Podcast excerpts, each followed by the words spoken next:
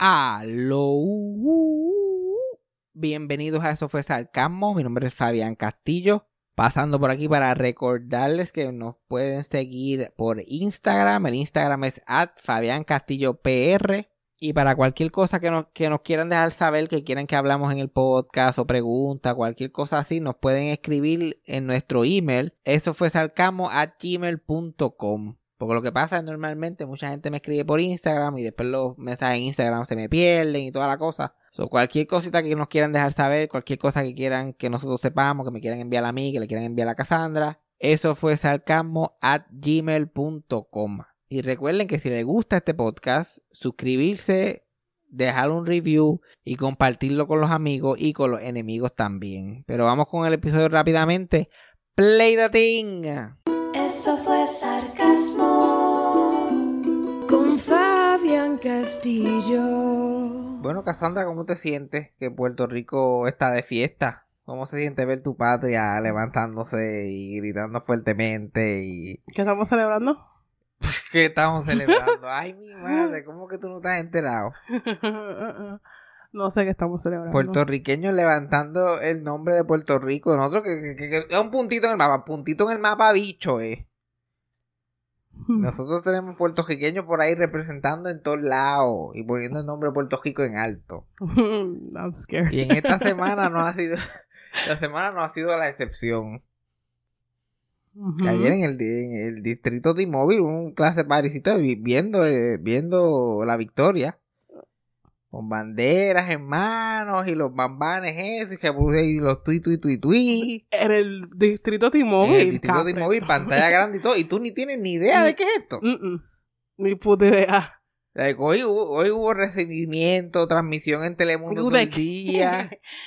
Yo no puedo creer como que tú no te has enterado de que... Mi lado del de Facebook, que se supone que es lo que me mantiene Exacto. en Puerto contacto Rico, con Puerto. Rico. No me ha dicho nada. No te ha dicho nada. Nada. Wow, yo no puedo creer que tú no te hayas enterado que la nuestra, Madison Anderson, ganó la casa de los famosos. Yo no puedo, yo no puedo creer que tú no te has enterado de ese chisme. O sea, tú no viste ni un episodio de la casa de los famosos. no. Ay, mi madre. No. Pues déjame contarte. En la casa de los famosos es un reality show. Ajá. Big Brother. Pero- No, sí, sí, eso sí. Puertorriqueños no, y los hispanos no van a entender el mano grande. Ajá. Y no iban a ver gente que no era famosa. Solo hicieron la casa de los famosos. Ok. Exacto, es un título que es funciona de descripción también. Sí, sí. Y allí tienen pues diferentes gente. Tenían a Omel, tenían el- el- la temporada pasada tenían a Laura Bozo. Ah, sabes. eso es de. Ajá. Ok, ok. Ajá, es una, es una fábrica de memes lo que tiene esa Sí, gente allí, sí, una sí, fábrica de memes. Los de Laura. Ajá, sí, no, eso fue una era. Eso sí uno se entera. Porque ya lo estaba dando todo allí por el entretenimiento. Pues y la, y la ganadora fue la, la puertorriqueña, con ese nombre tan puertorriqueño de los Andersons allí de, de Yabucoa. Ella fue, ella representó a Puerto Rico en el concurso de Miss Universe en el 2019. Ah. Eso es famoso en la Casa de los Famosos. Y quedó, pero quedó primera finalista y toda esa cosa. bro. Y es de padre americano y madre puertorriqueña. Y vivió, ha vivido toda la vida en Florida. Mm, Bueno, se eso cuenta como Puerto Rico. Exacto, ya eso es. Pero antes que, era un antes que fuera un municipio. Ah. Bueno, cuando Florida todavía era Florida. Ahora es Bayamón Light Es literal. o Hardcore, depende de donde te metas. Ella estudió hasta que estaba viendo su biografía por encimita. Este, ella estudió hasta en la misma escuela que mi hermano se graduó en high school, la misma high school y todo. Wow. Pues ya él, fíjate, criolla, criolla. Sí, sí, sí, sí. Criolla, criolla, casi no sabe hablar ni español. Pues y ella compitió en ese showcito y ganó y la Mm. gente está alborotada. Y ganó. Yo sé, yo, mira, yo entiendo que uno necesita cosas para que le guste, uno necesita cosas para entretenerse. Ajá. Pero, Dios mío, puertorriqueño coge unas cosas tan interesantes para volverse loco. Sí, porque eso. Yo no sé yo, pero esto es culpa de Telemundo. Telemundo. Telemundo tiene esa costumbre. Como Telemundo, su audiencia completa es viejitos ahí con demencia. Ujú. Pues ellos los vuelven locos, los alteran. Se ponen a meterles ideas en la cabeza. Cuando vienen a ver, están en distrito T-Mobile allí dándoles infartos. y gritando porque una tipa ahí ganó un reality show. ¿Y cómo uno gana ese reality show? ¿Cuál es el...? Objetivo. Eres el último allí. La gente vota por ti. Ah, Concurso de popularidad. ok. El menos que cae mal después, Ajá. después de estar mirándolo todo ese tiempo ahí corrido, dale que es tarde. Pero yo, yo vi, yo como que me enteré de esto, este, la noche, como que cuando la noche que yo iba a ganar, el día de la final, Ujú. yo estoy viendo el escándalo, ¿dónde me sale el escándalo? Y la gente, y yo, pero ¿por qué esta gente está ahí? Yo que, que hay una pelea, yo pensaba que una pelea de boxeo, Ajá. un evento olímpico, me estaba olvidando, y de momento, no, es que ella, yo era la final y de la casa de los famosos y había gente allí, en el distrito T-Mobile. Yo espero que todos sean familia de ella, pero eran demasiado, sí, sí, eran sí. demasiado, Wow, pues. muchachos, y, y, y pues Telemundo se ha vuelto loco. La, la programación de, de- el- del día después que ganó todo era de ella. Programación especial todo el fucking What día. the fuck? Yo no entiendo, yo no entiendo. Yo vi hasta un, un de esos de la programación y hasta lo guardé porque era demasiado absurdo para mí. A- a- Bien, jueves, bienvenida a Madison. Ah, no, esto es, el, esto es el jueves que va a pasar. Esto es el jueves Ujú. 26. Pendiente, que esto sale mañana. Ah, Hoy día Puerto Rico, recibimiento. Eso es a las 8 de la mañana. A las 11 y 30 M, Alexandra a las 12, programa especial. A las 1 PM, día a día, firma de autógrafos desde Plaza Las Américas. y, a las, y a las 4 PM, Telenoticia, acceso total a Madison. Todo Luz de Escolla. Eso la va a entrevistar. Anda para el carajo. Dios mío. Y 6 PM, Puerto Rico gana grandes sorpresas. Ajá, hasta Puerto Rico, claro, ahí. Todo el mundo tiene que estar. Esto es, esto es lo que se llama synergy. Esto es lo que se llama trabajar en equipo. Si todo el mundo decimos que esto es una pendeja bien grande, eventualmente la gente se lo va a O sea, creer. coño, y- literal, y, como se lo creyeron. Pero horrible. en puertorriqueño es así. En puertorriqueño es así. Y últimamente yo estoy fe- yo estoy fascinado con los monos. Yo estoy en mi mono Eva. yo loco con los no- A mí me encanta ver los nativos haciendo lo que los nativos hacen. Ajá. Soy yo fascinado viendo los posts. Yo me meto en, en la página de Telemundo directo y me veo todos los posts de Telemundo y los comments. Uy, ay, gracias a Dios, a la gente de mi Facebook, gracias por protegerme de esto. El- El- los únicos posts que no son negativos y absurdos son los de, de los demás. Bueno, son absurdos, pero, sí, pero no son. pero no al garete negativo. O sea, que todo el mundo sí. siempre está peleando en los comentarios. La gente no entiende que mientras más tú comentes la fucking noticia, la van a seguir comentando. Como que todo el mundo es loco poniendo, ay, buena cosa. Ay, buena cosa. Hay tantas cosas que se podían estar hablando. Y no, y- pero cabrón, ¿para qué comentas? Eso es lo que ellos quieren. Literal. Eso es lo que ellos quieren, morón. Pero no, chacho, todo el mundo bien contento. Nadie estaba hateando con Madison. Esto es una estrella que va en ascenso. Ok. A mí me encanta, a mí me da una... Yo que no me sonrío para nada, a mí me da causa una sonrisa tan grande. Yo espero que se escuche mi sonrisa de, de nuestra Madison. Nuestra. Madison favor. Anderson. Dios mío, gente, vaya, mira, váyanse a trabajar, ustedes no tienen nada que hacer. Literal, no tienen hobby. Y la cosa es que, güey, yo... La cosa es que obviamente tienen hobby, pero hay, ellos, ellos buscan que Telemundo se los dicte cuáles van a ser tus hobbies. ¿Cuál es la fiebre? Porque yo, yo tengo mi fiebre con pendejadas, yo estoy en mi mundo con los mopeds y con whatever que sea que yo estoy bregando. Ajá. Pero es específico a mí, yo no, no, no es porque hay fiebre de los mopeds. No hay fiebre por aquí, de no hay fiebre de Golden Girls. Cuando yo me criaba, que yo estaba acá, Golden Girls. So, yo no entiendo ese entusiasmo que la gente está como que el puertorriqueño promedio anda sin ningún solo pensamiento en la cabeza y de momento si le gritan algo tres veces empieza a gritarlo también. Uy, y para colmo, ay.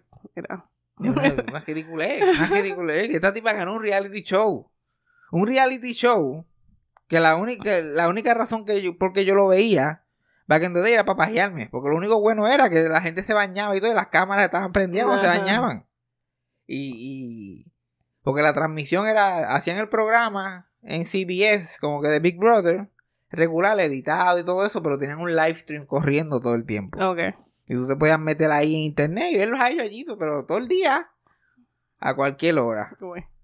Y, y, en, y en- creo que en Cinemax o en Showtime, uno de esos de estos también lo tenía cogiendo toda la noche. Que tú podías ponerlo y estaba en vivo, de como 12 de la noche a 6 de la mañana. Y yo, pues, para pajearme, Ajá. fíjate, eso no tenía precio, pero en Telemundo hasta eso le editan, eso ni eso Ajá, tiene. Ajá, ajá. Porque los hispanos son tan light, tú sabes, la área de las duchas no tienen cámara ni los baños. La que hay versiones internacionales hasta el inodoro te lo graban. Es como que esto es una competencia Qué horrible. horripilante. Y la- tú ves a la gente bañándose en traje de baño y como que metiéndose la mano en el traje de baño para tratar de bañarse bien. Desastre. Uy. Eso es una competencia. Yo no sé qué carajo pasó allí. El único que hizo el sac- verdadero sacrificio allí fue los ese. Que él fue el villano de la temporada allí. Porque era un, un Shocking. Shocking. Y puso como, cuando los votaron, puso como culo a todo el mundo allí. Y era como que, yo, ella, él, como que momento. Él, él como cuando dijo, mira, te vas, él como que se paró al lado. Y eso yo lo vi como en un meme. Fue a, a- como que se le paró al frente a cada uno y como que tú eres un imbécil, hipócrita. Y se para al lado de la otra. Pendeja. Y sigue abajo, hasta que se fue. Y él hizo el verdadero sacrificio porque lo, lo grabaron y lo y pusieron fotos de él sin su peluca. Ajá. Sí, su sí, sí. peluquita Lo y cogieron su- vulnerable. Lo cogieron vulnerable, pobre Mel. Al pobre Mel, después de décadas y décadas de diciendo a las mujeres feas. Y, Ujú. esa mierda tan crítico que yo nunca me explicaba tan bien por qué él era el experto. Literal. Yo, mira, cuando tú puedas manejar tu situación, Exacto. Cuando tú tengas esta situación bajo control, pues entonces te puedes hablar. Entonces habla, se puede juzgar a la gente. Nuestra belleza latina. Entonces, fe, fe, belleza latina son los que lo juzgan. Literal. Deberían hacer una competencia para escoger los jueces primero.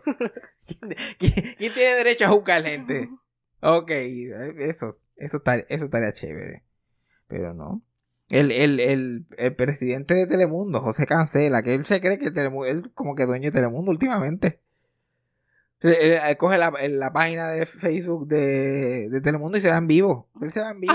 él, Para darse pauta, ¿eh? saludos aquí, José Cancela. Y yo, pero ¿quién carajo tú eres, cabrón? ¿Qué te pasa? Uy. Y, lo saco- lo- y eso ha sido últimamente, como que en el último año ha cogido como que confianza. Ajá. Y se ha puesto a hacer escritos. Como que a dar opiniones. Ajá. Como que pasó un escándalo ahí con Pierluis y él, no, pues aquí yo en Telemundo, pero está- y, abajo el quote, José Cáncer, como si la gente está... José, nuestro, José, como, como, como Madison, es nuestro ahora también. Por favor. Uy. El más orgullo, el más, ay Dios mío, José, que el, el dueño, esa es su tiendita ahí, es el kiosco de él ahora. Y le hace lo que le da la gana con ese Facebook. La pendeja que yo lo conocí a él hace como 10 años atrás. Yo lo vi y, y obviamente los conocí, pues yo sé la cara de esos cabrones. Ujú. Y yo dije, oh, eh, permiso, usted, usted, José Cancela. Y él, no, no, yo soy José Cancela. Y yo, y yo pero ostoso, como que yo, Sí, no, pero, yo como que yo sé quién tú eres. Y él, no, no, no soy, se me fue bien huele bicho caminando. Y ahora, ay, Dios mío, el más orgulloso, ahora se lo quiere decir a todo el mundo yéndose live. Hipócrita. Sí, ahora él es el, el main character de allí de Telemundo. Nos jodimos con él. Wow. Y cubano también, ese es otro. La Madison no es puertorriqueña ni, ni José. Cancela, mucho menos. Pero la gente, todo el mundo necesita sus hobbies. Yeah, pero la pero- cosa es por qué, por qué, Busca tu propio. por qué Telemundo decide los hobbies de la gente. Y ya. Yo lo, yo- es que yo lo vivo, yo lo vivo. Yo hablo con mi abuela, yo vivo. Ella, ella me dice, a mí es como el Fox News, pero de estupideces más grandes. Por lo menos Fox News tiene una agenda de destruir el mundo. Exacto. ni eso. Exacto. Ni eso. Porque yo hablo con mi abuela y yo, pues, ¿qué está pasando? Y ella me dice el rundown, lo que está en el rundown de Telemundo. No, pues, eh, el, el muerto que decidieron enfocarse en toda la semana. Mataron seis personas, pero hay uno que ellos están Que le dejó duro. Ah, exacto. ¿Viste el que mataron en Ponce? Y yo, como que, han- ¿Cuál? Han, matado muchísima gente en Ponce. No, que mira, y su mamá, y ellos, la narrativa que le dan, olvídate, eso es, ellos se lo comen, pero con la cuchara grande. Cualquier cosa. Bueno, con la pendeja está Elisha, que yo no sé, de, mientras ha pasado ese revolú, le han quitado y le han devolvido y le han quitado este hijos a un montón de gente en Puerto Rico. Estoy seguro que el departamento de la familia trabaja todos los días haciendo cosas. Pero por alguna razón esto es fascinante, este caso en específico. Y la gente se, le- se, se lo come. Bueno, la, cuando pasó el revolú de la, de, la, de la licha esa, le quitaron la nena. Y de momento hace un post en Facebook. Y el otro pone un post en Facebook. Y de momento Telemundo lo cubre. Y de momento todo el mundo la conoce. Metiendo las manos en el fuego por alguien que no saben quién es. Que vieron una foto y un post. Y después le ponen presión porque en Puer- no hay- no, las leyes no importan. Ajá. En Puerto Rico es la opinión pública. Sí, sí. La opinión pública de ese día. Y de momento pa, le dan, le dan, le dan este derechos de visitar a la hija y, y custodia compartida de esa mierda. Resulta que era tipo una loca. Y de ahora la gente está peleando, no, esa tipo una loca, hay que quitarle a los muchachos. Pero si tú no... No ¿Quién te manda? Exacto. ¿Quién te manda a ser un entrometido? ¿Quién te manda a ser un entrometido? Y eso es así todos los días. Todos los días. Qué horrible. Que el mundo se levanta y dice que bueno, ¿de qué vamos a hablar hoy? Vamos a... ¿Qué está pasando? ¿A qué, a qué le podemos dar ahí constantemente? Hasta que venga otra cosa. Y la gente, como no tiene más nada que hacer, me dice, fíjate, te vuelven loco. Y lo hacen cada rato, cada rato, es una estupidez. Alguien está... eh, había gente llora, había gente llorando allí en el T-Mobile. Uy, mira, Había gente, había gente con lágrimas en los ojos. Había gente con lágrimas en sus ojos. Y yo como que de aquí a 10 años, tú de verdad vas a te- Yo creo que todos nos acordamos. en octubre. Todo el mundo decía, yo, yo creo que todo, eh, la gente, que la, la gente de otras generaciones, como que diablo, ¿tú- ¿dónde tú estabas cuando mataron a Kennedy? Como que todo el mundo tenía una historia. Sí, y sí, bueno, sí, el 9, sí. cuando para las toques gemelas, ¿dónde tú estabas? Hecho, cabrón, ¿dónde, dónde tú estabas cuando Madison, An- cuando la nuestra, Cuando la nuestra. cuando la nuestra Madison Anderson ganó la casa de los famosos Season 3? porque Season Season 3 porque ni el 1. Sí, porque ningún puertorriqueño ganó Season 1 y Season 2, porque eso, a nadie le importa, pero un puer- una puertorriqueña light, es Jason. Exacto.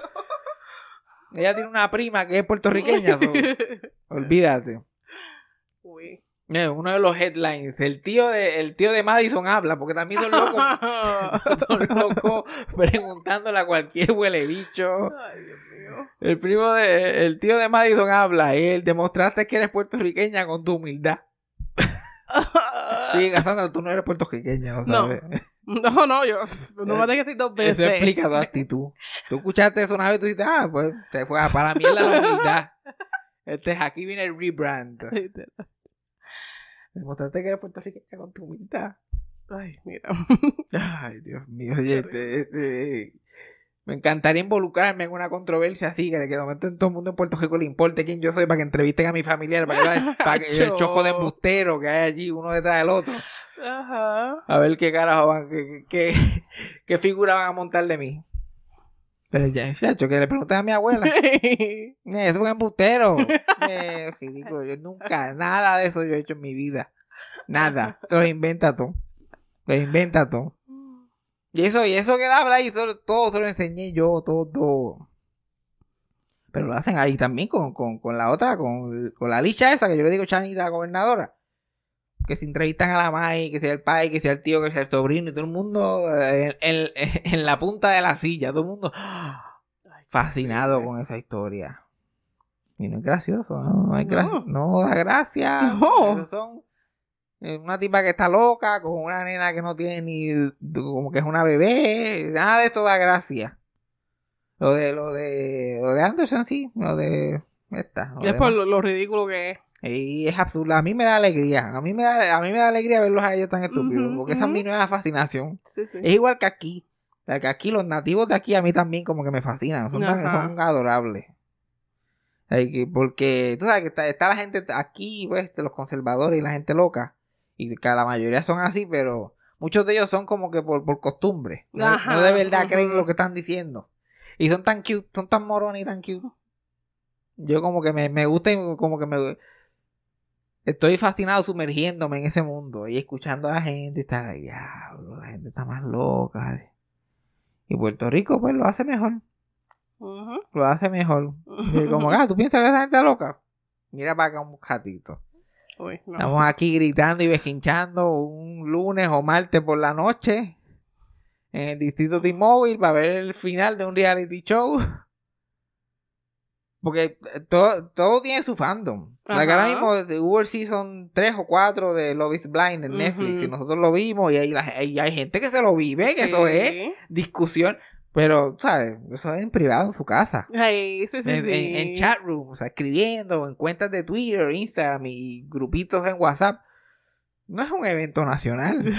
Nadie está saliendo de su casa a celebrar esto. y, aunque, y aunque salgan, son ellos. A mí lo que me da gracia es que lo pintan como un evento nacional. Like Puerto Rico está de fiesta por este evento que ha sucedido aquí. Y ganó una puertorriqueña en un fucking reality show. Un reality show que no tiene que hacer nada más que existir. Exacto, la cosa no tiene un propósito, no tiene un, No, no, no. un punto, no y el tiene... punto es que son celebridades. El punto es que supuestamente esta gente son celebridades, gente de la industria. Y están compitiendo por 200 mil pesos. Y si tú estás compitiendo, tú estás pasando por. Porque eso es super annoying estar con una cámara encima tuyo del fucking tiempo. Y tú estás pasando ese sacrificio por 200 mil pesos. I mean, tú no eres un artista que estás en demand, pienso no yo. estás en tu, en tu era. Y esa Madison uh, no era no era de ellos. Eh, ahora es nuestra, pero no era de ellos como que hace dos meses atrás. Literal. Ahora, así que vamos a ver. Eso, yo me acuerdo ver el final de Objetivo Fan y sentir esa misma emoción, yo lo entiendo. Yo me acuerdo ver a Anaí ganar y tirarme al piso igual que ella. Pero es- también es diferente porque es una competencia de canto. Ajá. Tienes que tener talento, de verdad. Exactamente. Pero, y ahí, y con todo y esto, ¿dónde están ahí? Exacto. ¿Quién puede decir dónde está ella? Exacto. ¿Y dónde está, lo, dónde está, dónde está, dónde está Marlon? ¿Dónde está Marlon? ¿Quién se acuerda de Marlon? Porque yo me acuerdo de Marlon. Yo No, me acuerdo de Marlon. Y Marlon con su historia triste, su historia triste, porque él era de, de Cuba. O sea, la gente de Cuba, ellos, ellos tienen que ser más pobres que todo el mundo, porque los otros países latinoamericanos no son pobres. Driving. Y como que, ay, allá en Cuba lo que, no- lo que me daban era un pedacito de chicle al mes. Y yo tenía que mascarlo un poquito y después guardarlo en el freezer para que no se le acabara el sabor. Poco. El tarto del mes. Y mi abuela, pero no coma chicle entonces. Si no te dan chicle, no coma chicle. Literal. ¿Verdad? Ah, no te están dando azúcar a los 5 años para que para, para, para, hacerte adicto al azúcar y envenenarte toda la vida. Ay, qué, qué Qué triste. triste. Qué tragedia. Es una tragedia. Ay, es que dan tan poca comida. Ay, qué tragedia que, que no hay nadie en scooters allá en, en Cuba, ¿no? Como aquí, que todo el mundo es plus size. Es más, es más raro no ser plus size aquí. Pero anyway, yo me acuerdo, yo me acuerdo de esa gente y yo me lo viví. Sí, So, yo sí, entiendo sí. hasta cierto punto.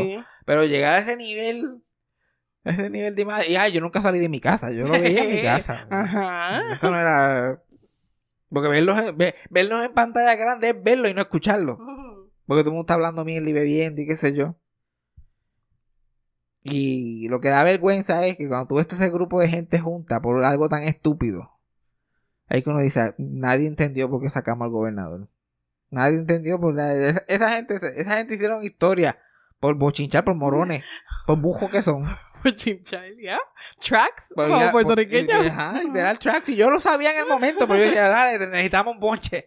Necesitamos bonche. La gente allí comprando camisas y vendiendo empanadillas y sacándose fotos. Exacto. Para sacar al gobernador, yo como que, mira, por favor. Bueno, Si hacen protesta más como un evento. Eso es todo. A la gente lo que le gusta es el, bembé. Sí. Como dijo el tipo ese, por estar a la moda, por estar in, ¿Ya? por estar in a la moda, por estar siguiendo de los cuentas a Bad Bunny. Que Bad Bunny es otro. Que Bad Bunny es otro. Que ahora es, es- es el más odiado. Porque Ah, le buscan las cinco mil patas al gato. Y pues a mí, como él me tiene, pero las cosas que él- a él lo critican me da tanta gracia. Lo vi, vi en Twitter que lo estaban criticando porque no usa jopa de diseñadores puertorriqueños. Ah, y tanta cosa. Y no usa jopa de diseñadores puertorriqueños. Ah, y usando cosas de diseñadores de allá. Mire, vamos a- fuera de todo lo que tú estás diciendo. ¿Y si no le gusta jopa de diseñadores puertorriqueños? Literal. Él tiene que hacerlo todo por Puerto Rico. Él tiene que dejar el pellejo. Lo que él ha hecho no es suficiente. Ya, exacto. Ya, déjenlo. Déjenlo ir. Déjenlo ir. Todo, todo tiene que ser un reflejo del país donde él viene, todo. Y, y él hizo eso, él, él, él mismo hizo su, como que, hizo su propia tumba. Ajá. Porque él todo, pues, apoyando a Puerto Rico, todo, todo su música, todo siempre ha sido bien puertorriqueño. Como que único, eh, a su experiencia específica de ser puertorriqueño, de donde viene. Y ha tratado muchas veces de ayudar a Puerto Rico de diferentes formas, hacer la diferencia. Pero ahora se jodió. Ahora todo, todo tiene que ser por, eh, por el mejor, para mejorar el país. Él, él está a cargo del país, lo tiene en la mano. favor, Por favor. Le exigen más a él que al gobernador. Literal. El cabrón ahora ni una camisa se puede poner si no es de un puertorriqueño. Y es como a ver, si no le gusta, vamos a ponerlo así. Si no le gusta, y hay diseñadores y como que no me gusta ninguna de esas ropas, que prefiero usar esta. Es tan simple como eso. Es así de simple. Pero no, pero así son. Así son los morones. En vez de ver, pongan la casa de los famosos como, como lo hacen en Estados Unidos. Pongan a la gente allí a bañarse ahí. eh, ahí digo yo. Eso sería un programa interesante. Maybe Madison se gana la competencia de verdad. Ajá. Con mérito. Por lo menos, ah, todo el mundo, hay una explicación. Todo el mundo votó por ella porque que la veían allí nua bañándose. Y ¿sabes qué? Esta tipa brega. Tendría más sentido que lo que actualmente están tratando de hacer. Pero pues, bien por la gente. Algo se tienen que entretener. I guess. Yo sé que yo, eso era Cinemax. A falta de pan galleta, cuando no había internet. Ok, vamos a ver Big Brother y esperar que algo pasara. Porque a veces Sí, tú sí. ponías este canal y había, y había un tipo sentado en un sofá mirando su celular. Y tú tenías que sentarte con el esperar que, que la cámara cambiara a otra cosa, que alguien se levantara a mear algo. Algo. Algo sucediera. Y yo allí tratando de ser un ninja, porque también el, el televisor que tenía era en la sala. Y la casa de mi mamá, donde vivíamos, ella siempre tenía la puerta abierta. Y siempre... Como que estar pendiente a todo lo que yo hacía. Entonces yo tenía que ser un ninja. Porque ella estaba con la- to- to- todas las puertas, todas las puertas patajadas. Yo en la sala a dos o tres pies. Porque es un pasillito y después ¡pum! la sala. Entonces yo de que tenía que hacer todos mis porn watching, mi Cinemax watching porn light. Porque esa pornografía de allí eso de Showtime. Eso, Sí, sí, sí. like- Unas tetas, unas tetas brincando, si acaso. Ajá.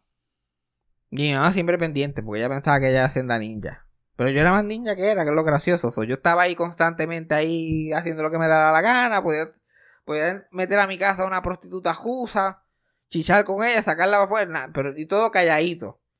De momento iba a hacerme algo de comer y hacía la tostadora chuc. Y cuando miraba para el lado estaba mi mamá así, con un ojo cejado y otro abierto. ¿Qué tú haces? ¿Qué tú haces? ¿Qué hora es? ¿Qué tú haces? Cuidado con lo que haces. ¿Qué tú te estás comiendo?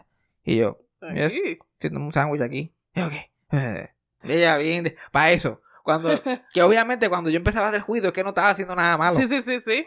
Y me, sí. estoy, me estoy haciendo un sándwich, me estoy haciendo un sándwich, yo voy a estar ninja, about it. Pero no. Todo lo demás yo, calladito, calladito. Ay, Dios. Vamos a... Ah, tengo un email aquí que me enviaron a ver si lo encuentro. Eh, me escribieron aquí. Olis. Alice. Aparte de todo este papelón de terror dentro de la industria, me gustaría oír algunas historias paranormales que hayas tenido tú y o Cassandra. Experiencias paranormales. ¿Has tenido alguna? yo. No. Yo he tenido alguna, pero bien light, nada así muy guau. He visto cosas y que se oigan, pero cuando tú pareces de la mente también, es como que son experiencias paranormales o es un martes. Como Ajá, que en verdad es difícil saber. El que siempre ha pasado esa pendeja a mi papá. Mi papá es The Sixth Sense. Mi Yeah. papá sees dead people todo el tiempo. Ay, ay, me acuerdo una historia de él como que llegar a, a la casa cuando vivíamos en Geocaña, en Geocaña allí no había ni un fucking poste. Tú llegabas a una casa en el medio del monte en la oscuridad. Y él llegar y él sentir que había alguien sentado en el balcón. Y él como que se... Pero él decía, pues un fantasma o algo que yo estoy viendo y que se llama. Y él se fumó un cigarrillo allí en el balcón y miró para todos lados y pa, pa, pa. Entonces sienta y siente que está sentado encima de otra persona. Pero yo digo, ¿eso es un fantasma o eso es alguien que estaba allí? No sabemos. Otra historia clásica de él es cuando nosotros era, cuando yo, yo creo que yo estaba como que acababa de nacer y él y, mi papá estaban recién casados y vivían arriba de mis abuelos, de Socojo y Don Fabián.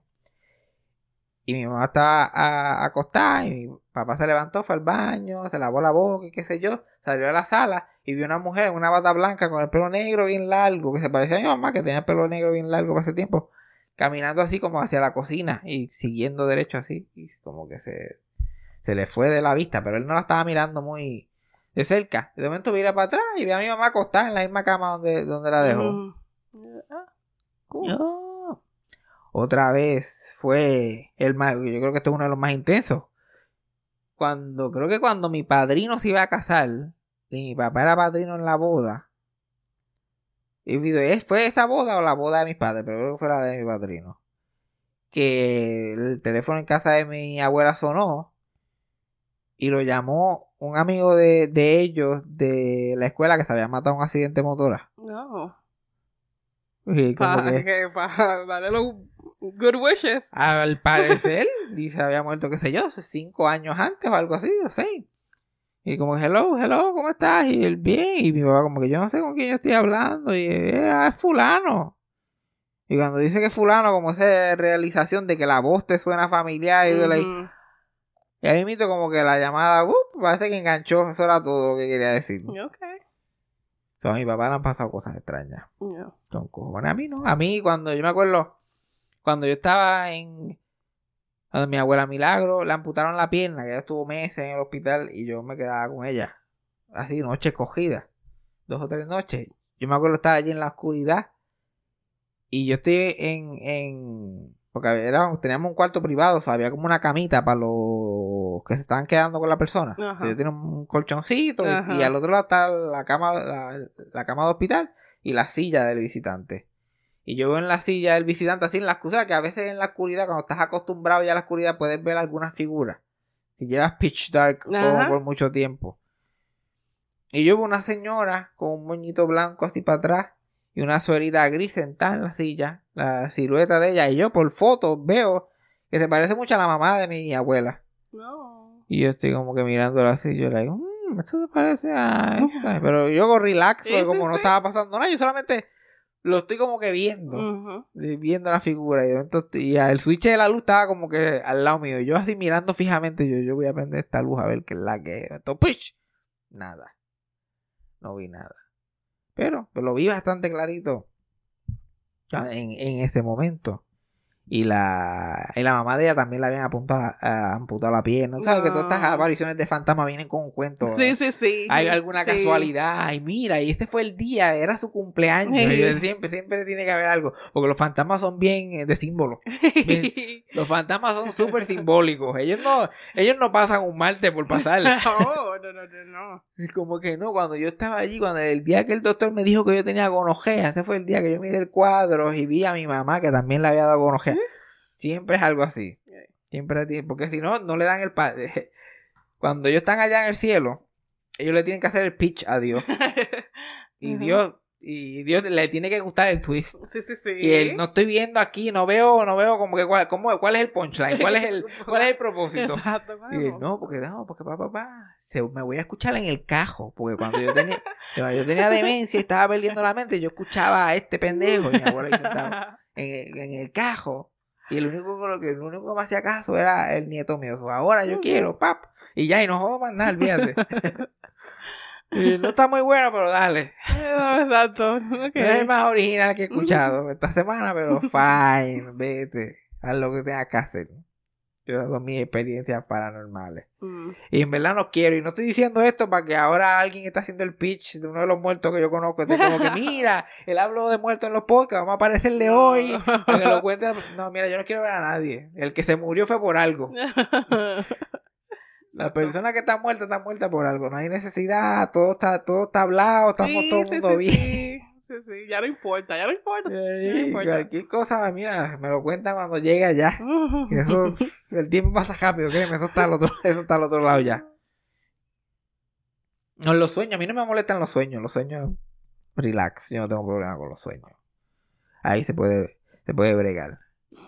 Ah, antes de ir a la cosita, de las gotitas de saber, quiero hacer una mención honorífica a un comediante que se murió, que me, que me, que me chocó, que me, que te me- cogió, cogió. me cogió, porque ese tipo no sabía de ellos, le dije, diablo, mira, ya, se murió este cabrón. ¿Qué cojones? Que es el comediante australiano Barry Humphries. Que, que nadie conocía a Barry Humphries. Mucha gente alrededor del mundo conocía a su personaje Dame Edna Everage.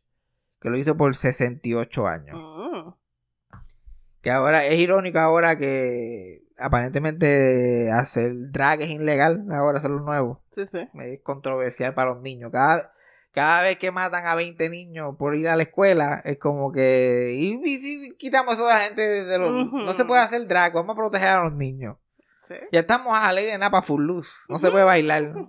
Matan a dos o tres nenes más. Y tú sabes que vamos a dejar eso de la bailadera por, por estar culeando, eso del twerking. Por eso que está- estos nenes ahora no saben y se están muriendo. Vamos a hacer eso ilegal también. Yo Barry Humphries está tan y tan cabrón con ese personaje. Like, la gente se cree que hacerle un personaje drag es como lo hacen en Puerto Rico, como que existe mujer y que, gra- que es gracioso porque está vestido de mujer y se te marca el bicho, tú sabes. Ya. Very entertaining stuff.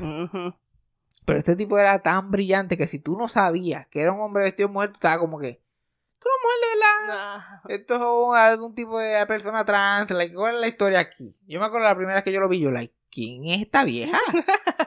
yo, ¿quién es esta vieja? Porque esta vieja es tan estúpida. Porque tenía un sentido del humor tan tóxico. Like, de su sentido, él te podía destrozar a quien sea. Y con ese, y con este slow burn, suave, todo, todo estaba en los ojos. Ajá.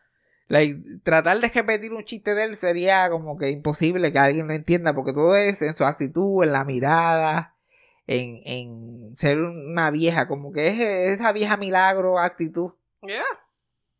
De que él se, se crió en, en, en Australia y Australia en esa época cuando se criaba era bien eh, pureness, tú sabes, son bien gente bien pura, que bien eh, acomplejada todo el mundo tenía que ser de la misma forma, todo el mundo tenía que ser super nice. No había, no había nada, no había espacio para nada incómodo Sí, en sí, la sí. sociedad. No había espacio. Todo el mundo tenía que ser la persona más polite del mundo. Nadie nunca se molestaba. Nadie era rarito. Nadie tenía gustos raros. Todo el mundo era. Y él, desde chiquito, pues él era rarito. Al punto que su mamá constantemente le decía, yo no sé dónde tú saliste, porque tú como que no sabes, tú no funcionas, tú no sabes Tú funcionar Defectuoso. en este mundo. Y eventualmente él encontró el teatro para, para expresarse y, ah, y era un actor chévere, pero ¿sabes? No, no le estaba ca- causando mucho interés. La, la gente no estaba, no, no estaba teniendo mucho éxito como actor solamente. Y mientras estaba haciendo una gira de Shakespeare, en, en esas giras que hacen los grupos universitarios de actuación, él empezó a imitar a las, a las mujeres que iban a los shows, porque tú sabes que cuando tú haces un show de estos bien culturales de Shakespeare, especialmente en pueblitos pequeños, él decía que siempre había una mujer que era la que había leído tres libros en el pueblo. Ajá. Y ella era la, la, la gestora cultural del lugar y le tenía que dar las gracias a ellos por estar aquí, hostear como con un tea con ella y todo eso. Pues él empezó a imitar a ese tipo de mujer que se encontraban en todos lados. Ajá. Y eso empezó como a pegar entre el grupito. Porque lo hacían literal en la guagua mientras iban de pueblo en pueblo y qué sé yo qué más. Finalmente escribió un monólogo para presentarlo en un teatro. Y fue como que ahí que empezó a tener éxito él. Y él como que, oye, ve, este personaje de mujer me puede... Yo puedo poner cositas aquí. Porque él odiaba. Él era un rarito. Él odiaba a la sociedad. Él odiaba las convenciones. Todo lo que era normal. So, él siempre se describió como un provocador. Ajá. Él le gustaba joder. Sí, sí. Y una de las cosas que jodía era el, solamente el hecho de estar vestido de mujer. Era controversial. Claro. Hacer un personaje en draga. Burlarse de ese tipo de mujer y burlarse de ese tipo de adulto en general. Porque acuérdate, él tenía 20, 21 años. Obviamente odiando los cuarentones, los cincuentones. Esa generación. Y queriendo irse en contra de todo eso. So, creó este personaje de esta mujer. Que él lo negó mientras su mamá estaba viva, pero era su maíz. Y solamente subirle mal el volumen a lo pasivo-agresivo. Porque Ajá. todo su sentido del humor es una mujer que, eh, que vive en su desilusión, como que delusion, ¿cómo se dice eso en español? Como que vive en su propia fantasía. Ajá. Como, como, una, eh, como toda mujer de cierta generación vive en una negación increíble. En su propia dimensión. Y era bien pasi- pasivo-agresiva y odiosa, racista, homofóbica. Pensaba que era la gran cosa. Y, y él le fue creando a este personaje como que un montón de capas. Like, por eso es que este personaje funcionaba tan cabrón porque en los sesenta y pico de años que él lo hizo, él seguía añadiéndole capas y su vida seguía cambiándola. Ya él estaba escribiendo la historia de este personaje en real time. Empezó como una housewife normal. Después cuando empieza a pegar, el personaje mismo se va creando como un artista. Y empieza a ponerse más outlandish. Y la ropa empiezan a dise- diseñar australianos famosos. Mm. Y ella se convierte, ella misma se describe como un megastar. Ella misma se pone el título de Dame. Ajá. Diciéndole a todo el mundo que la reina es amiga personal de ella y toda la cosa. Son sus fan las fantasías del personaje. Y la gente haciéndole caso se mezclan y crean el personaje más grande todavía. Sí, sí, sí. Su hijo era claramente gay, pero ella no lo admitía. Pero todo lo que decía eran chistes gay, pero todo el mundo como que, pero no, pero no es gay, él realmente siempre está con este muchacho y siempre están vestidos de cuero. Y, tú sabes, son bien bruscos uno con el otro, se ponen a pelear, yo no sé, salen todos machucados del cuarto, yo no sé qué hacen esos muchachos. Su hija, eh, él- ella la odiaba porque no era tan bella como ella. Uy. tú sabes. Y no tenía amistades, tenía más que una bridesmaid. Que eso es algo también de, de esa gente de allá de Inglaterra, de esos sitios. Que su bridesmaid es como un título de mejor amiga. Ajá. Tú te quedas con tu bridesmaid. Pues ella tiene una bridesmaid obligada, que era su mejor amiga. y era una actriz que su único trabajo es verse eh, súper miserable al lado de ella sin hablar. Y es de esas actrices que tenía 50 años, pero parece que tenía 83. Ajá. Es una doña así, like, miserable, toda gemilla. Que duró hasta como los 103 años, o él sigue usándola como por 45 años. Y como no tenía que hacer nada, era bien fácil una señora de 99 años para eso así. Ay, sí, sí, sí. Y ser una cabrona. Él nunca se refirió a ella como un personaje. Ella como que ella. Ok, Ujú. pues ella va a entrar por aquí. Cuando estaba hablando en el proceso creativo, que ella, pues ella entra. Y entonces Edna le podemos poner esta jopa y bla, bla, bla. Cuando, cu- cuando contaba una historia, era como que. Yo me acuerdo que Edna estaba para en la tarima. Y yo puedo ver por los ojos de ella. O sea, él todo lo hacía como que ella está aquí y yo estoy acá. Sí, sí, sí. Dos personas completamente diferentes. Y uno como que se lo creía. Uno sabiendo que eso, uno como que se lo creía. Lo más que yo estoy en shock desde que él se murió es que ella no ha dicho nada. Te lo, ju- te lo juro. te lo juro. Yo como que me... Yo pensé que él iba a planear como que cuando yo me muera van a tuitear esto, como que algo iba a pasar. Y no pasó. No y yo pasó. como que, wow, yo no puedo creer. Que ella sé que por primera vez esta mujer se quedó callada. Mm, Y va silenciada para siempre. Sí. Como que de verdad, el tipo, no- y como que el tipo no se ponía viejo tampoco, eso siempre se veía igual. Ajá. Tiene 89 años, yo pensaba que yo, oh, coño. O ya, o estaba para morirse ya. Sí, sí, ya estaba en Estaba, línea. estaba para morirse, pero estaba literal planeando una gira. Ya de, bueno, tenía una gira buqueada. Y fue a, a coger un libro de algo en su oficina y se cayó y se rompió la cadera y se jodió. Uy. Se murió de complicaciones por una, un reemplazo de cadera, porque por más entero que tú estés, de los 89 años te hay que cambiar una cadera y tienes Sí. que aprender a caminar. Sí, sí, sí, sí. Uno, si te rompe la cadera de viejo, tú no te recuperas ever. No, no, no. Es como que está, es caminar ya estaba ahí y, y te vas a poner a, a aprender otra vez, no No, señor. no, no. Olvídese de eso. Pero sí, él era como, se convirtió como un don cholito de allí, de, de Australia y de Inglaterra también, porque vivió tantos años allá en Londres. Y, los, y la familia real como que terminó siendo loco con él. Oh. El personaje era tan fucking gracioso y ah, por más que los pelara, es como que yo, ella, ella, ella de verdad se convirtió en amiga de, de la reina y de toda esa gente. Ujú.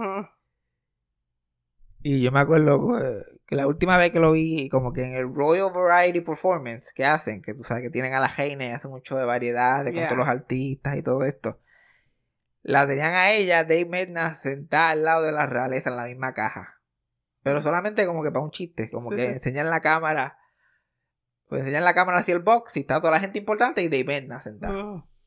Y de momento vienen unos guardias de seguridad y se le paran atrás. Y toda ya la gente, porque la gente de Inglaterra también, tú le puedes hacer la- lo que es gracioso para la gente de Inglaterra, para un puertorriqueño es un día normal. Ajá, ajá. Sí, sí, sí. A ellos tú le dices cualquier cosa y ellos, pues ya ellos están meándose la risa porque hay dos guardias de seguridad.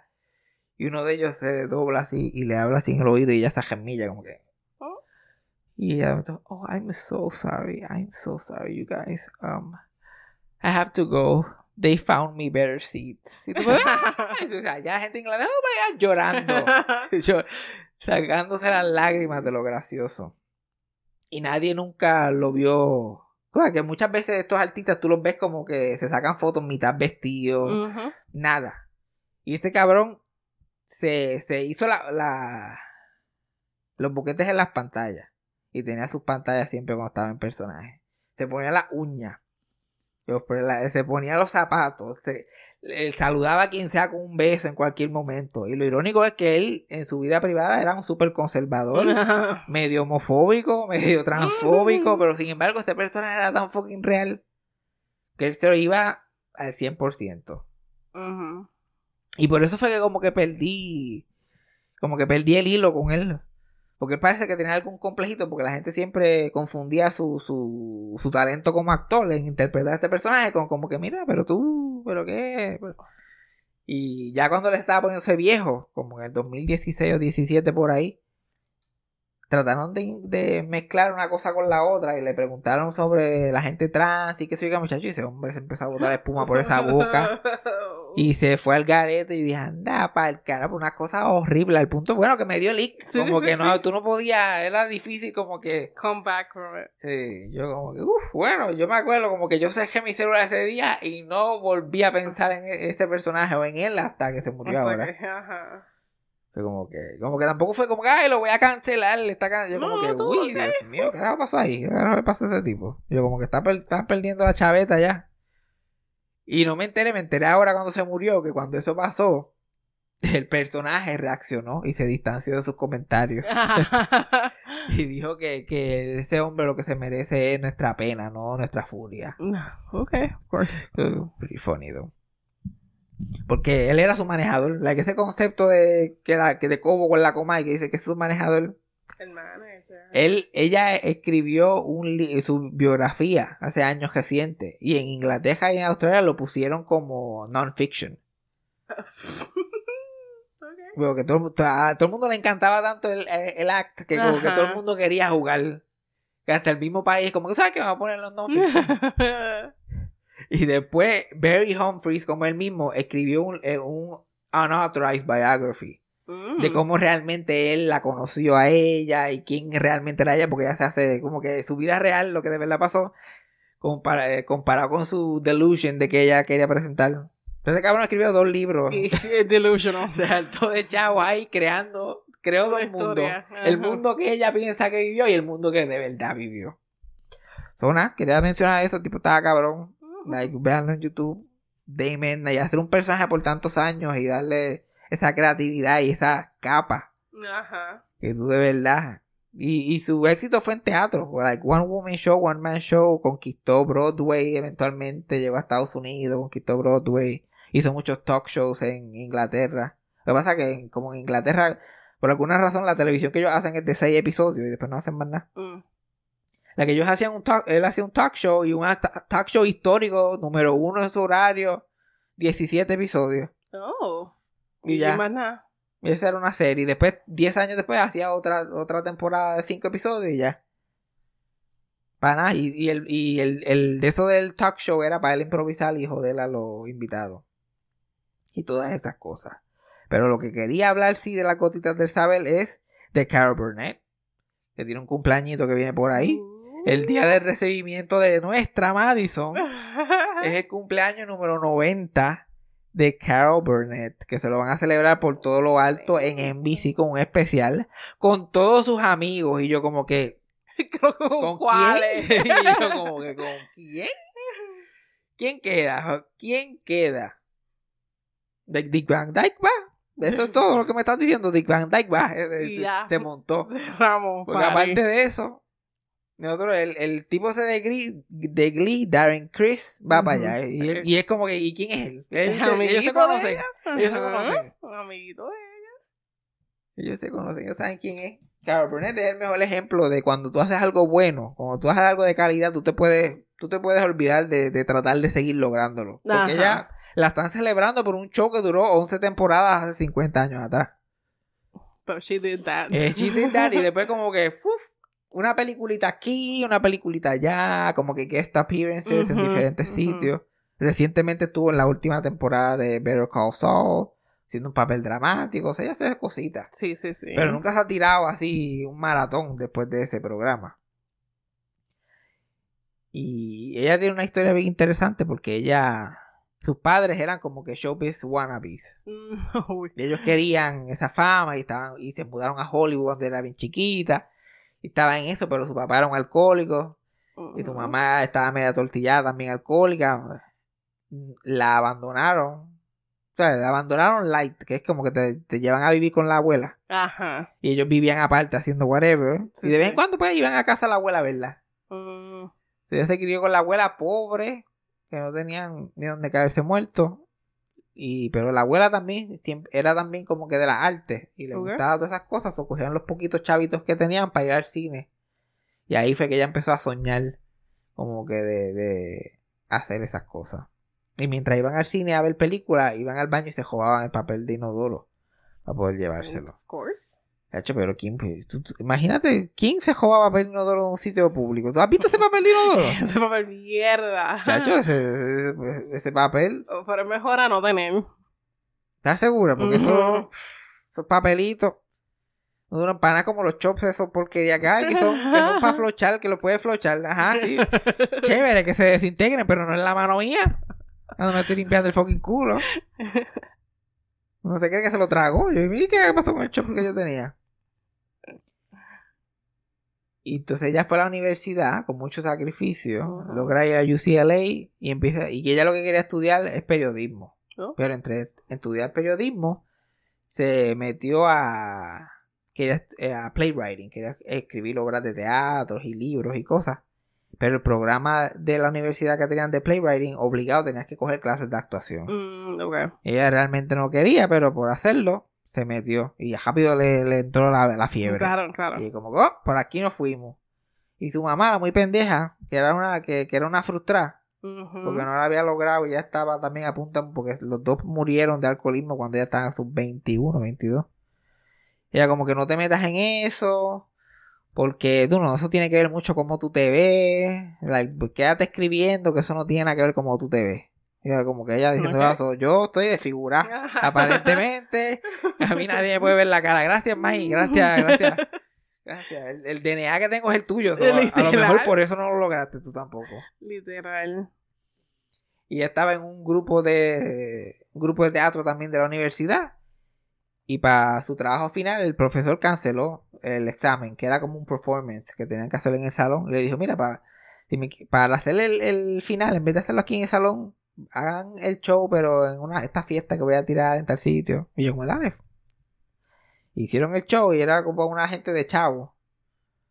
En una fiestita ahí super fancy. Y después que ellos hicieron el showcito, eh, uno de los que estaba en la fiesta la coge a ella robándose comida y metiéndosela en la cartera, los hors y cosas así para llevarla a la abuela.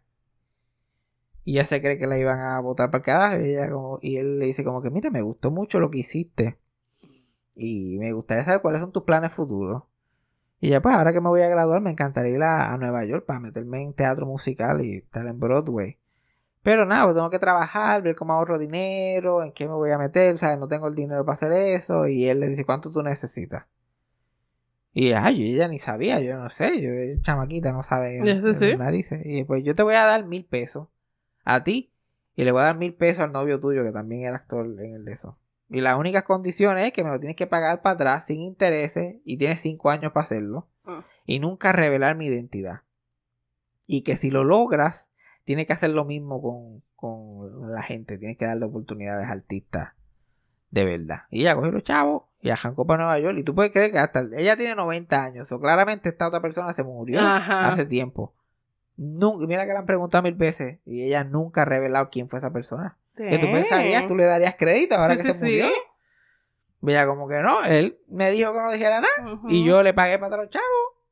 Y le pagó para los chavos como que cinco años ahí jaspando. Ajá. Que fue que de verdad empezó a tener el éxito. Ella va para Nueva York, está unos dos o tres años allí pasándola mal. Creo, que tuvo, creo que tuvo esos mismos cinco años pasándola mal hasta que empezó a cobrar para poder pagarle para atrás al tipo.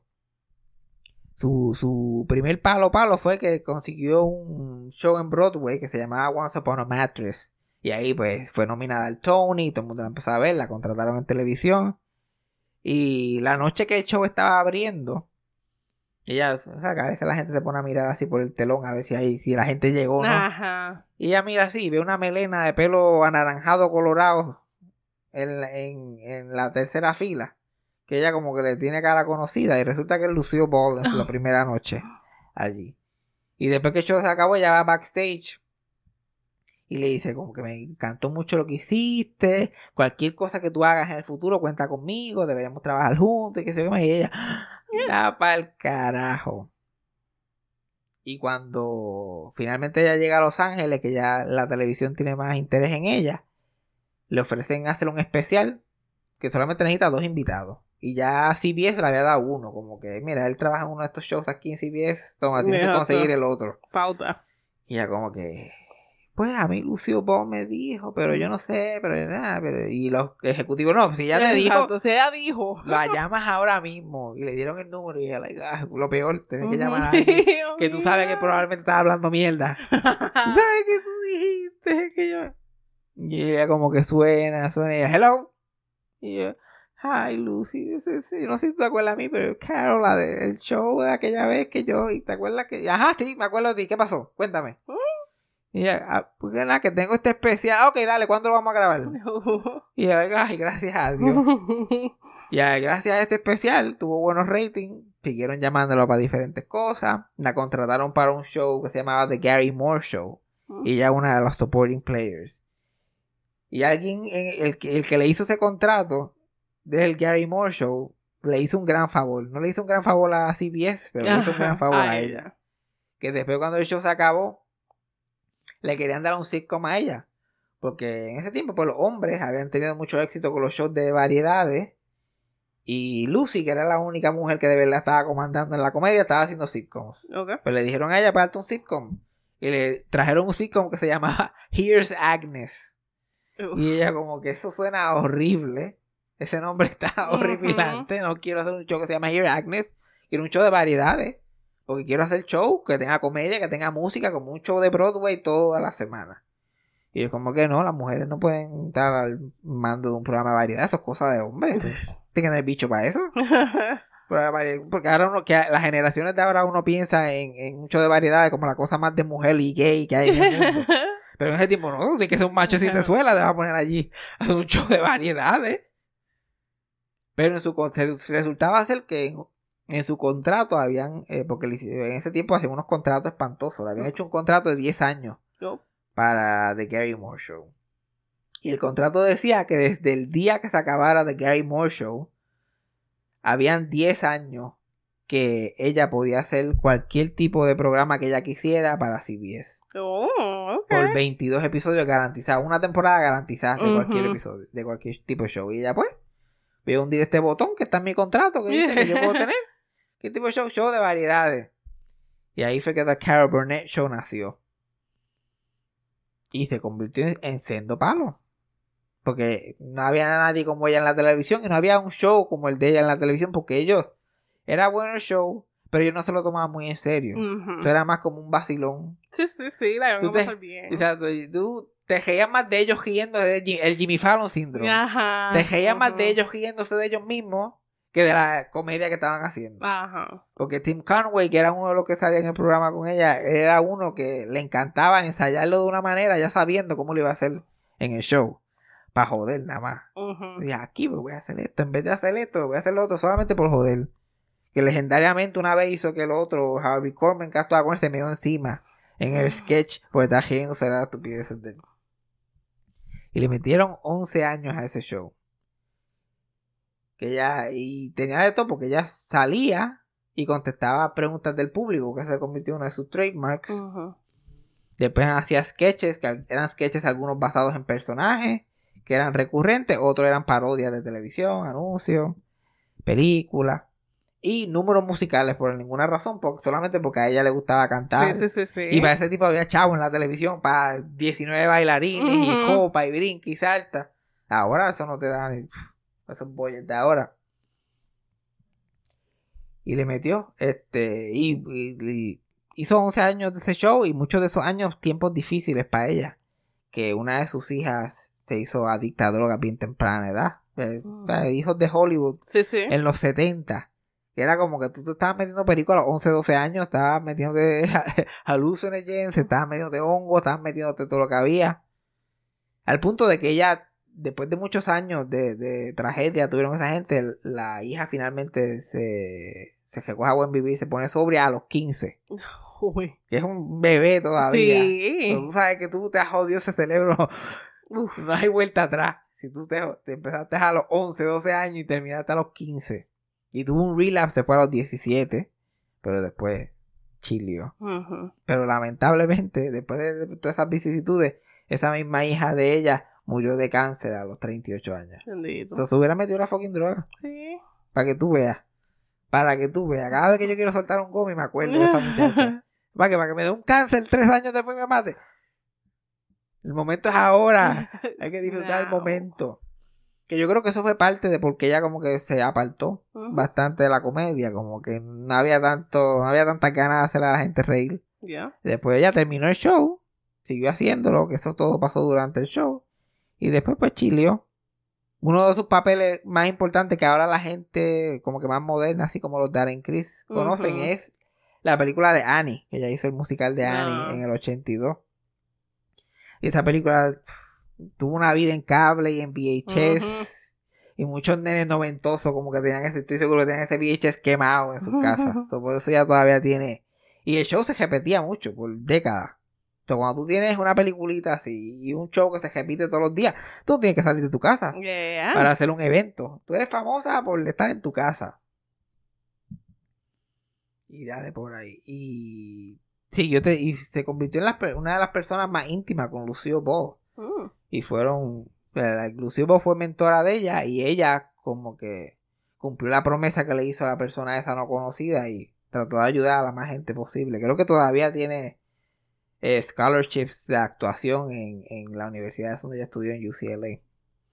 Y una de las cast members del de, el show de Carol Burnett, Vicky Lawrence, fue una chamaquita que ella la descubrió y la puso en televisión. La que era- esa nena tenía 17 años y estaba en un grupo de teatro en la escuela y hizo unos showcitos que gustaron y salió en un periódico local y en el periódico local el reportero dijo que se parecía, que la recordaba a una Carol Burnett. Type. Pero exacto, ella era la Carol Burnett, pero de aquí, de wherever the fuck Ajá. vivían esa gente.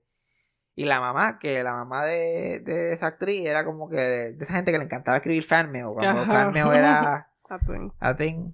Ya como que, hacho, escribe a Carol Burnett y, y cuéntale y dile esto. Y, por la mamá está jodiendo, pues él le, le escribió una carta a Carol Burnett con el artículo. Y casualidades de la vida, que Carol Burnett estaba buscando a alguien para el show en esas próximas semanas para que hiciera a su hermana pequeña en un sketch. Y esa carta llegó a donde ella y la vio así, vio la foto en el periódico. Oye, mira, esta muchacha funciona. Y de una vez la probamos, a ver, ya que tengo que ayudar aparentemente a la gente. Exacto. Pup, Mire, y hizo ese sketch y dice, no, mija, te queda. Y esa mujer hizo su carrera ahí. Todavía está dando tumbo por ahí. Y fue por, por eso, por un spur of the moment. Mamá dijo que iba- lo que todo el mundo quisiera. es literal. Ay, alguno, todo, el mundo se imagina que uno va a tripearle a alguien o de eso. Y yo, entonces, ay, Un ¿qué- email. Un email, mira, yo quiero ser famoso como tú. ¿Me puedes ayudar? Y él, dale, vente para acá. Y eres famoso la próxima semana. Aparentemente eso le pasó a alguna gente. Sí, sí, sí. La- para contextualizar a los millennials como nosotros, Vicky Lawrence, donde la pueden conocer, ella hizo de la abuela Hannah Montana en, en la serie. Mm. Yo sé que tú no te acuerdas, pero yo digo a la gente que a lo mejor tienen un vague memory. Yo sé que tú no puedes identificar la abuela Hannah Montana en un lineup. Tiene pelo rojo. Anyway, pues, 90 añitos. Tremenda carrera. Toda, y toda, ahora lo que hace es que este, contesta preguntas. Como ya no puede estar bailando y brincando y saltando, a veces hace shows en teatro y contesta preguntas que ella pone improvisando. Y hace el grito de Tarzán, porque esa es su trademark. Ella aprendió a hacer el grito de Tarzán cuando las veía las películas de adolescentes. Y eso ha sido su palo desde todavía, a los 90 años se lo piden. Y nunca, trick. y nunca tuvo nada que ver con su Sí. actuación, nunca tuvo un personaje de Tarzán. Es igual con jalarse la oreja. Mm. Ella, ella, el trailer mucho de ella que cuando ella cantaba la canción de despedida, ella se jalaba la oreja. Y eso era para su abuela. Mm. O sea, pues cuando el show empezó, su abuela todavía estaba viva y, y la abuela quería una señal de que todo estaba bien. Como o con un salud, tipo de saludito. Ajá. Y ella como, pues cuando tú me ves jalándome la oreja, eso es que te estoy saludando a ti.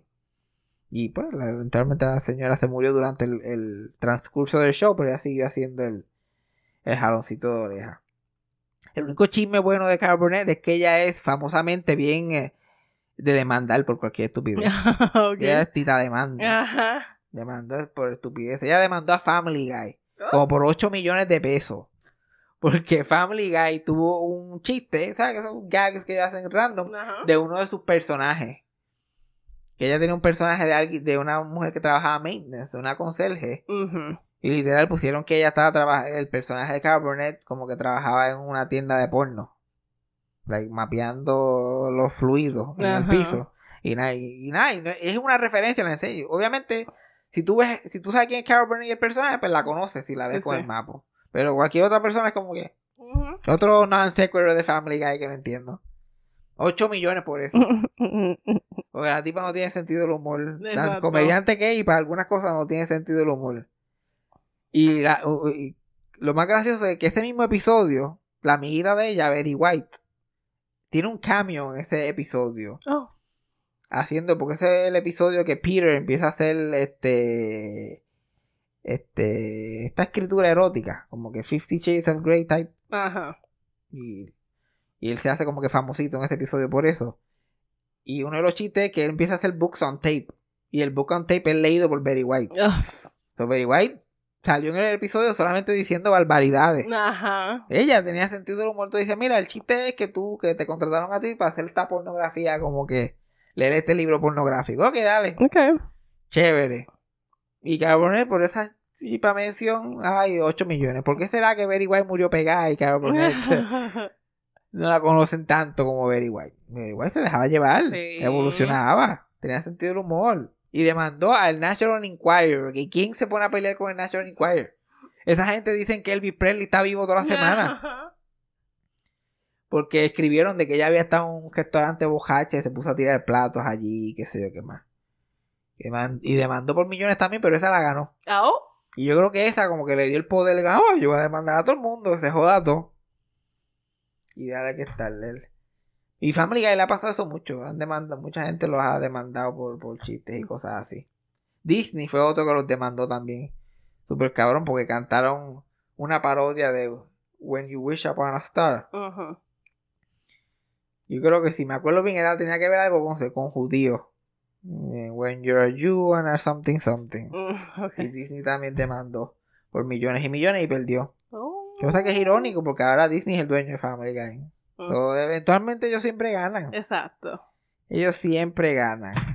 Pero ¿qué, hemos- aprendido hoy? Además de tú aprender sobre, sobre la nuestra. Vamos. ¿Vas a ver el recibimiento? No, gracias. Vas a ver el Ah, y bendito. eh, un post note. También el, el 26, que es el cumpleaños de Carol Burnett. También es el 34. 34 años, 34 años de que se murió Lucio Ball. So, una de sus amigas murió el Su mismo día de su cumpleaños. Wow, qué. Qué- eh, Qué like, inconveniente. Exacto. De que ella se levantó. Robándose el show. En el 1989 ella se levantó para su cumpleaños y vio la noticia que su pana había muerto. Y después, como tres horas después, le llegaron unas flores de Lucy que decía Happy Birthday, Kate, Love Lucy. Okay. Lo responsable hasta el final. Sí. Le, le llamó a la secretaria la noche antes. Yo sé que me estoy muriendo, pero, Pero- acuérdate de las flores para Carol. Ujú. Dang.